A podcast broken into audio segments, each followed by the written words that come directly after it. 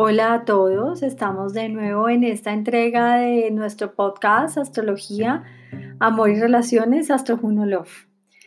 Hoy pasamos por aquí contándoles un poco de la energía disponible que tenemos en el mes de junio un mes energéticamente cargado y no muy diferente en emociones a los que hemos vivido últimamente.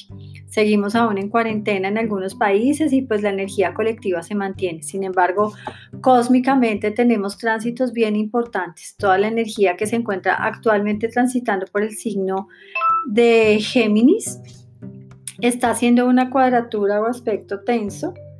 Eh, en Pisces y allí está Marte y su regente Neptuno, ¿no? Entonces el pensamiento, la comunicación, el yo sumado al deseo y al amor propio, que aunque estemos transitando las, esta semana que acaba de terminar por un Venus Star Point que se ve en el grado 13 de Géminis, pues nos ayuda un poquito a suavizar más esa cuadratura. Sin embargo, como lo decíamos antes, Marte en Pisces en el grado 14 hace un aspecto tenso, y este conflicto nos habla de las ideas, de la mente, de si debemos actuar o no, si debemos precipitarnos en los conflictos a la hora de comunicar. Y se trata no solo, no solo del trato y la comunicación con los demás, sino del trato y la comunicación conmigo mismo. ¿Y qué me digo yo mentalmente todos los días? Em, porque si no nos estamos hablando empáticamente, tampoco tenemos esa forma de hacerlo con los demás. Sabemos que estamos enfrentando procesos de cambio y como lo decíamos al principio, es un cambio en lo colectivo y en lo individual que deja huellas imborrables en nuestro actuar y en la forma en cómo estamos viendo la vida. El cambio como humanidad de alguna forma ya es insostenible, ya aunque tratemos de negarlo, existe un aspecto muy pisciano en ese querer vivir y mantener ese ilusionismo de alguna forma con lentes color rosa.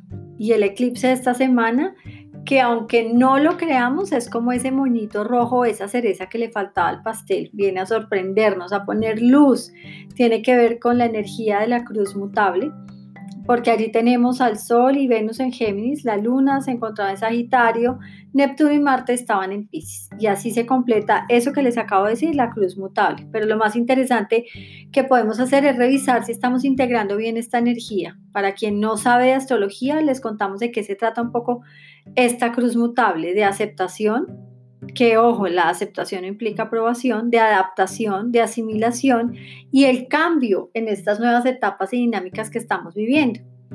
Este mes podrán acrecentarse características de polarización mucho más marcadas durante junio, sin nombrar políticamente nada específico, solamente que el momento actual nos habla de transiciones, si Pisces es un signo de agua, deberíamos movernos un poco más con fluidez, como precisamente se mueve el agua, adecuarnos, adaptarnos en este nuevo normal. Si estamos haciendo el clic al cambio, este cambio es tan grande que solo puede venir de adentro, esa transformación y cómo lo experimento en mí para luego salir a la realidad y confrontarlo en ese colectivo del que estamos hablando. ¿Qué más podría pasar? Se preguntarán algunos. Bueno, pues la fuerza para actuar y romper lo que ya está caduco y salir de esa falsa ilusión nos invita a vivir en la realidad. La pregunta es, ¿estamos listos para vivir en esa nueva realidad? El guerrero, en el signo de la humanidad, nos invita a pensar si realmente es la mente sobre el espíritu, es la fuerza lo que mueve al espíritu. De ahí que estemos viviendo manifestaciones en algunos países que invitan de nuevo a la lucha contra eso de antes contra lo que ya no se permite más, contra ese establecimiento contra el que la gente quiere luchar y quiere de alguna forma rebelarse.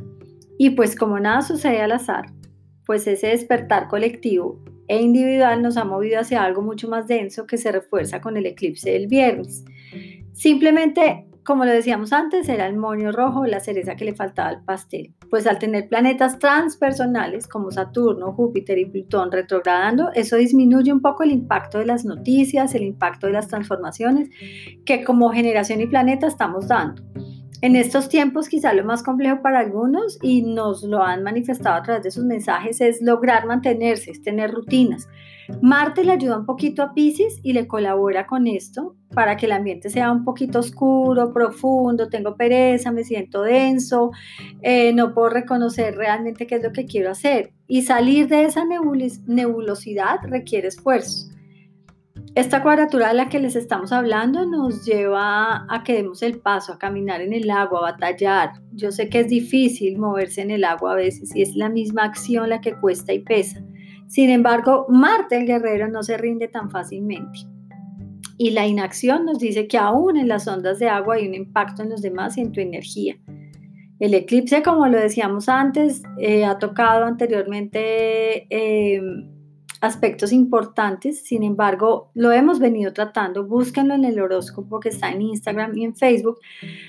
Hay recortes en muchas cosas y viene siendo la constante en el tema de lo colectivo. Ahí es donde estamos viviendo momentos de justicia mundial. Con Saturno retrogradando, eso nos ayuda como a reconocerlo, más no a vivirlo. Y muchas noticias de cosas que nos permiten conectar con algo del pasado salen ahora a la luz. Quizá ya habíamos recibido información antes y en ese momento no lo tuvimos en cuenta.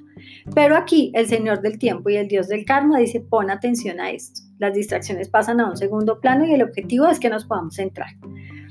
Mercurio también hará su retrogradación durante el mes de junio y esto será a partir del 18 de junio. Sin embargo, esa retrogradación que estamos de alguna forma acostumbrados a ver que comienza en cáncer y termina en Géminis y volvemos a recorrer los mismos pasos que habíamos visto antes en otro signo, esta vez solamente va a ser en el signo de cáncer, en el signo de lo maternal y familiar. Apenas para este momento que estamos viviendo donde queremos volver a sentir los abrazos, a tener esa normalidad de antes y que ahora resulta ser demasiado normal. Tenemos esos pensamientos y emociones allí en cáncer que se magnifican.